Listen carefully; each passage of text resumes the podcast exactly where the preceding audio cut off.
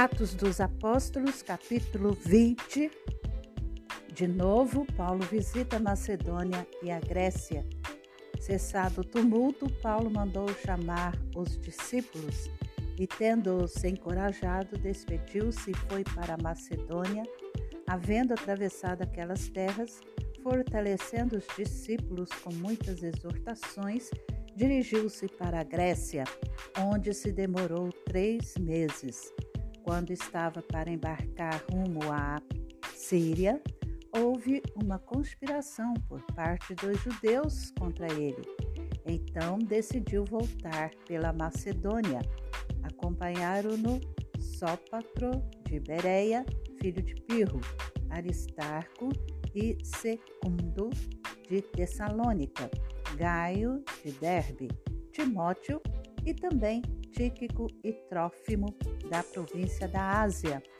Estes nos precederam, ficando à nossa espera em Troade.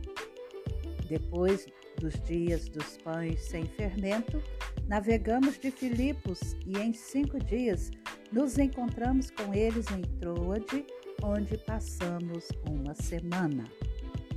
Paulo em Troade. No primeiro dia da semana, nós nos reunimos a fim de partir o pão. Paulo, que pretendia viajar no dia seguinte, falava aos irmãos e prolongou a mensagem até a meia-noite. Havia muitas lâmpadas no cenáculo onde estávamos reunidos. Um jovem chamado Eutico, que estava sentado numa janela, adormecendo profundamente durante a prolongada mensagem de Paulo, vencido pelo sono, caiu do terceiro andar abaixo. Quando levantaram, estava morto. Mas Paulo desceu, inclinou-se sobre ele e, abraçando-o, disse: Não fiquem alvoroçados, pois ele está vivo.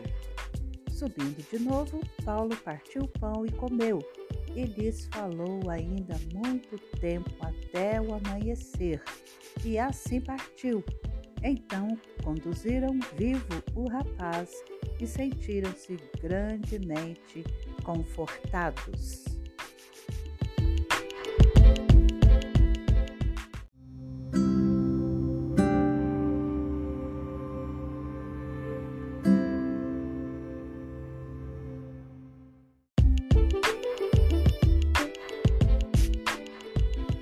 Paulo embarca em Assos e vai para Mileto. Nós, porém, prosseguindo, embarcamos e navegamos para Assos, onde devíamos receber Paulo, porque assim nos havia sido determinado, devendo ele ir por terra. Quando se reuniu conosco em Assos, nós o recebemos a bordo e fomos a Mitilene Dali, navegando no dia seguinte, passamos diante de Quios. Levamos mais um dia até Samos e um dia depois chegamos a Mileto. Paulo já tinha resolvido não aportar em Éfeso, pois não queria demorar-se na província da Ásia. Ele tinha pressa, pois queria, caso lhe fosse possível, passar o dia de Pentecostes em Jerusalém.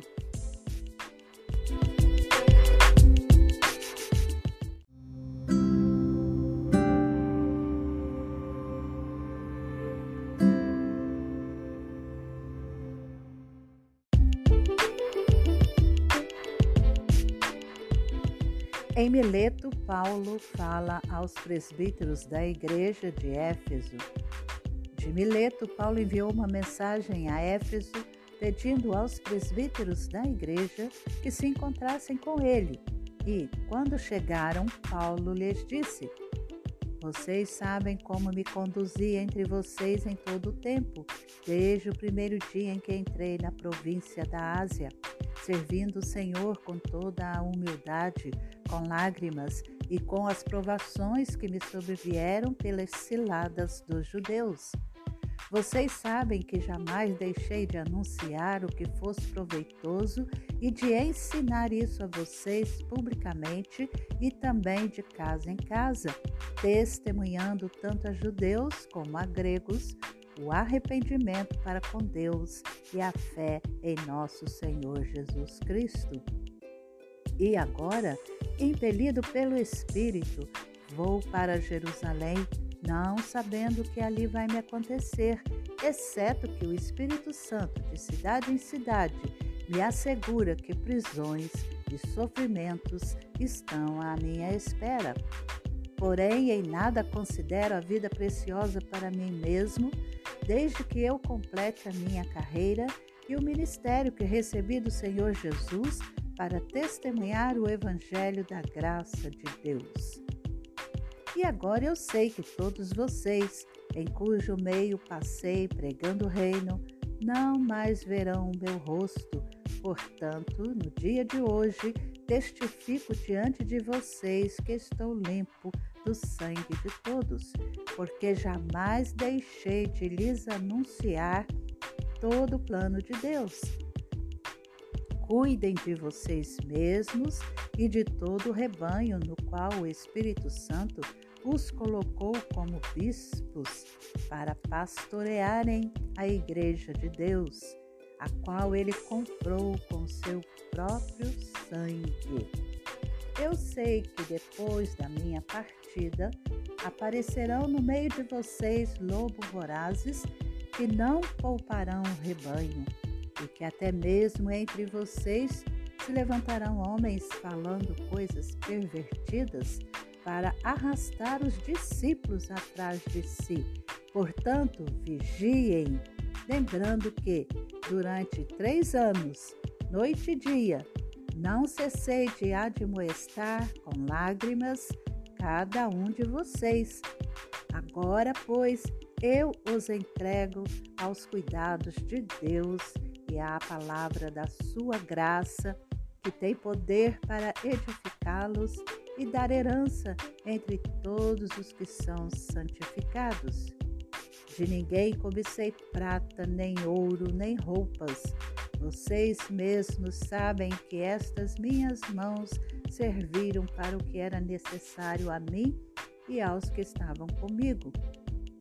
Em tudo tenho mostrado a vocês que, trabalhando assim, é preciso socorrer os necessitados e lembrar das palavras do próprio Senhor Jesus. Mais bem-aventurado é dar do que receber. Paulo ora com eles. Tendo dito isso, ajoelhando-se, Paulo orou com todos eles.